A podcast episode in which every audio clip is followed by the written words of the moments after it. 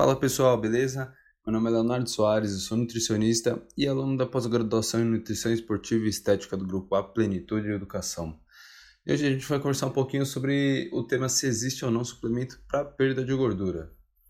Bom, algumas pessoas vão ficar bem tristes em saber que não existe suplemento para perda de gordura, pelo menos nenhum que seja realmente eficaz para emagrecer alguém de forma isolada. As pessoas apresentam uma tendência enorme em sempre procurar o caminho mais fácil em algumas coisas como é o caso aqui. Mas a perda de gordura não tem segredo nenhum, pessoal. É, é aquela velha frase que todo mundo coloca na legenda da marmita do Instagram, que é o básico que funciona. E realmente aqui é o básico que funciona. Existem alguns suplementos é, e alimentos que aumentam a lipólise, que é a, essa lipólise é a quebra da molécula de gordura. Um exemplo disso é a cafeína. Só que qual o problema aqui? É que só quebrar a gordura não significa que você vai emagrecer. Essa molécula de gordura ela, ela tem que ser utilizada, nós temos que dar uma utilidade para ela, para que assim ela seja oxidada, seja queimada. Depois de oxidada, essa gordura não volta mais, não tem como mais voltar. É, aí já queimou, já foi embora. Caso contrário, vai acontecer uma coisa que chamamos de reesterificação, que é o processo inverso da lipólise.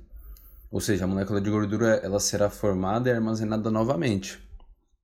Então, não adianta nada você quebrar uma molécula de gordura, soltou ali na, na, na circulação para o corpo utilizar, só que você não, não tinha uma demanda para aquela molécula de gordura. O corpo falar, então eu vou guardar de novo. Então, ele vai formar de novo a molécula de gordura e vai armazenar no seu tecido adiposo, na sua, no seu tecido de gordura. É, também existem os chás, que são atrelados à maior queima de gordura. Isso porque o chá ele possui um composto que é chamado galato de epigalocatequina. Esse composto ele age como um queimador de gordura. Geralmente as doses para essa finalidade são de 400 a 500 mg por dia. É, a nível de conhecimento, um, uma xícara prata, padrão de chá verde, por exemplo, ela pode ter menos de 50 a mais de 110 mg por xícara de, desse composto. Ou seja, as concentrações podem variar muito. É, mas agora vamos falar um pouco, vamos falar da, da realidade. Se café ou chás por si só emagrecesse alguém, não existiria, não existiria obesidade, né? Quem toma café não, não, não seria acima do peso. Então, não importa se você toma um suplemento ou consome alimentos que queimam ou quebram mais gordura. Porque se chegar no final do dia e você tiver com um balanço calórico positivo, ou seja, consumindo mais calorias do que seu corpo gasta, você nunca vai emagrecer. É, ó, para exemplificar e talvez ficar mais claro de visualizar o que eu estou falando, digamos que todo dia você faz duas horas de esteira e uma hora de musculação. Isso vai ser legal o processo de emagrecimento?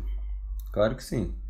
Mas o que, é, é, mas o que acontece é que se você fizer tudo isso, mas continuar consumindo mais calorias que o seu corpo gasta ao longo do dia, ele jamais vai entender que precisa oxidar a gordura, que ele precisa que é, é queimar aquela gordura do seu corpo para gerar energia. Aí você vira para mim e, e, fala, mas eu tomo cafeína e vou treinar. É, tô, tô ali quebrando as moléculas de gordura e já tô indo pro treino para oxidar elas. Beleza, pô. Vai causar a quebra ali da molécula de gordura, você vai conseguir utilizar aquela gordura no treinamento, vai ser queimada, ok. Mas se você exceder o seu consumo calórico no final do dia, seu corpo vai fazer, vai fazer mais gordura para estocar o excesso ele vai ficar transformando em gordura. É, até porque não, a, não é só gordura que é armazenada no tecido adiposo, tá? Carboidrato também pode virar gordura quando você está em excesso calórico. Então não vai ter adiantado de nada você tomar cafeína e treinar. Isso daí não, não, não, vai, causar, não vai te causar um emagrecimento. Então, só pra gente fechar, galera, é, eu só queria falar para vocês não se apegarem tanto a suplementos emagrecedores, essas promessas de, de, de muitas empresas. Muito, porque muitos suplementos nem possuem a, a eficácia comprovada, tá? às vezes é um estudo, dois, com baixíssimo, baixíssima qualidade científica. Então não se apeguem muito a isso.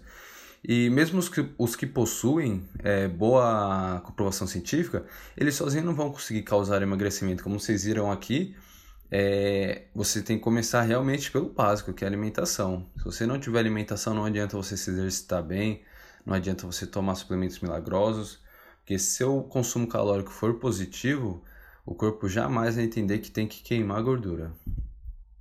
É... E até que se prove o contrário, a dieta é a forma mais eficaz para o emagrecimento e o emagrecimento só ocorrerá perante a um déficit calórico. Então é isso, pessoal. Espero que vocês tenham gostado e até a próxima.